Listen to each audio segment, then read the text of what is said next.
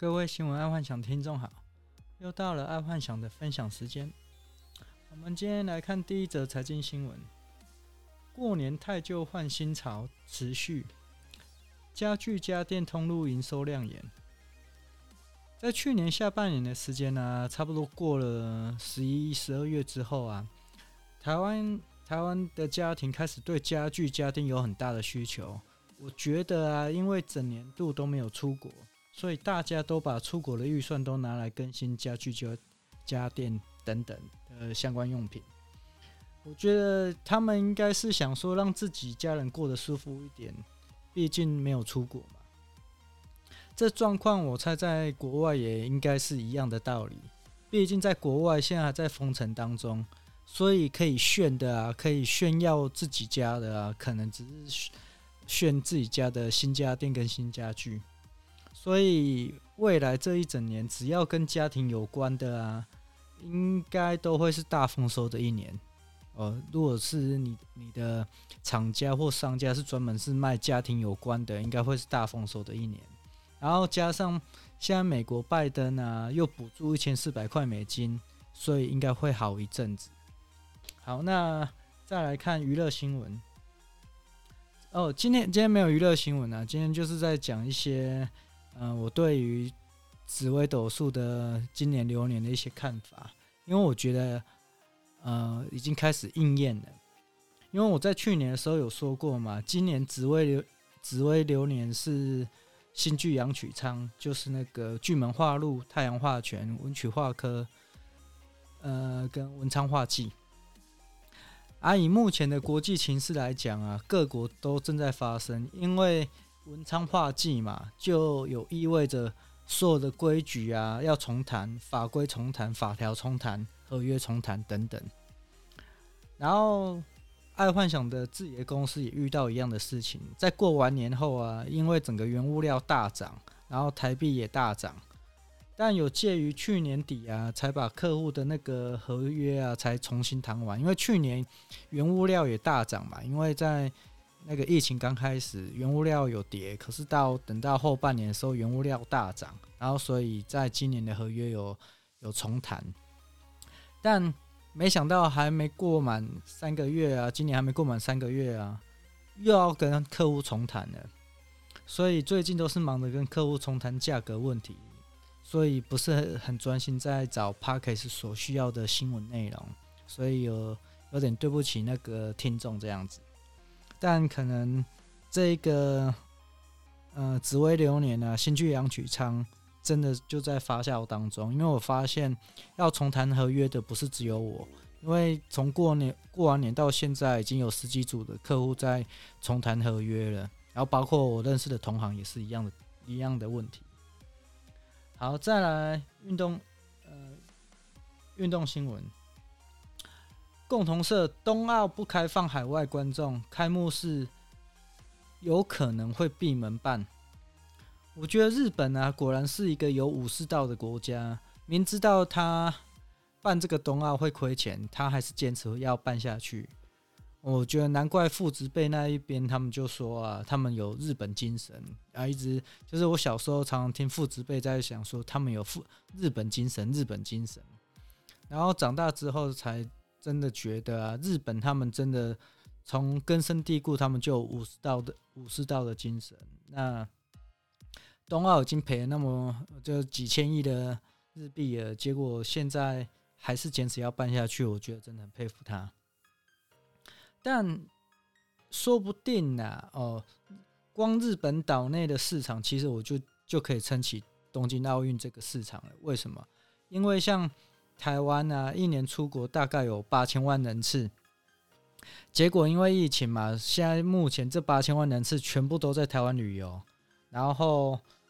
只要一到假日啊，台湾的旅游景点都被挤爆了，而、啊、旅游价格也没有比之前更便宜。哦，甚至更贵都有，所以爱幻想，我觉得这个状况一样会发生在日本。毕竟日本封城封的比我们还久，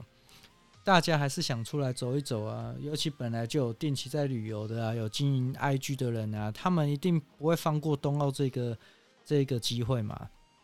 所以虽然冬奥不开放海外观众，但我觉得也一样有机会。呃，奥运会办的也是人山人海，我这是我自己的看法了。好，再来国际新闻，黑名单之子台裔美人吴修明出任拜登特助，负责科技与竞争的政策。这个吴修明是台独创始人的儿子，而、如今他当了那个拜登科技的特助。这味道其实很明显的。如果戏谷那边有科技人有一点 sense 的话，就有商业头脑的话，一定会马上把一些科技业务转来台湾、日本、韩国之类的。为什么？因为这个吴修明啊，他专门是在处理网络老大，也就是说，对于亚马逊啊、FB、Google、Apple 这些独霸在网络上的啊，他可能会修理他们。那如果有一点 sense 的一些科技人，他可能就会把一些业务啊转向来亚洲，这样就代表他不是一个网络独霸的一个生意。好，再来第二则国际新闻。我觉得这第二则国际新闻呢，我觉得听众应该要好嗯、想一下，然后去说看自己有没有发生这个状况。好，我们先来讲这个新闻，就是说。法国教师斩首案逆转，十三岁女学生说谎，翘课怕被骂。在去年呢、在法国有一个教历史的历史老师，因为在课堂上讽刺那个伊斯兰教的穆罕默德，穆罕默德是非常崇高呃的一个存在啦，然后这穆罕默德的精神这样，结果啊，因为。这个法国法国老师在教历史，在课堂上去讽刺了伊斯兰教的那个穆罕默德，然后有一个学生，就十三岁的女学生，然后去投诉给他老爸听，然后老爸一听之下气不过，因为他老爸是穆斯林的，然后他一听气不过，就把这个事情啊抛在网络上，结果引来一堆穆斯林对这个老师的讨伐，就是在网络上批判这个老师这样子。然后甚至到后来，就是有一个人，哦，俄罗斯有一个人出手杀了这个老师。然后这个事件一直直到最近呢、啊，才整个案情大逆转。其实并那个老师并没有去批评伊斯兰教的穆穆罕默德，而是因为这个女学生常翘课，然后怕被爸爸骂，所以才会说谎，对他爸爸说谎。然后，对不起。然后对他爸爸说谎，然后才转移焦点，然后最后害了这个老师死掉这样子。呃，目前在法国，他们以这个共谋杀人罪起诉这个爸爸。这种事情呢，其实在商业上或公司上啊，基本上是层出不穷。所以，如果当一个员工或下面的人或周，周遭的人啊，或周遭的同行，去在说某某人、某某人怎么样，或某某公司怎么样的时候，呃，如果你是上位者，先别先别急着出手了，调查好再出手都还来得及。然后最高招的是啊，你可以先站在那个投诉者的身上，然后去附和他，然后看他想要干嘛，然后私底下再暗暗的调查，然后看是不是真的。所以这这样至少面子是要有做给那一个人，然后你也可以确保他是不是胡乱讲话。如果他是胡乱讲话的话，你以后就知道说这个人的话是不可信的。然后这类似的状况啊，就是说这个十三岁小女孩然后害死一个人，这个状况在每一家公司，然后稍微商场上真的是很容易出现的一个呃。人际应该是说人际关系的一个一个美感问题，然后大家如果有遇到这个事情的时候，千万不管你是投诉者还是你是倾听者，一定要把事情查好。查好之后也不用当场去戳破他的谎言，因为毕竟你们在同一家公司嘛，或者同一家呃市场上还是会遇到，但是你自己心里知道，你就要知道下次要预防他。啊，千万不要被人家当棋子耍哦！这个是一个非常非常在商场上的一个重点。好，再来，科技新闻，据报 IG 正在开发类似 Clubhouse 的点对点加密语音群众对谈室。当初啊，我我有在之前的 Podcast 有说过啊，如果 Clubhouse 啊不能让开房间的人赚到名声或是钱的话，它很快就会没落了。尤其是它是很容易模仿的技术。果然才没多久啊，很多社交软体都有挖外挂这个语音功能的。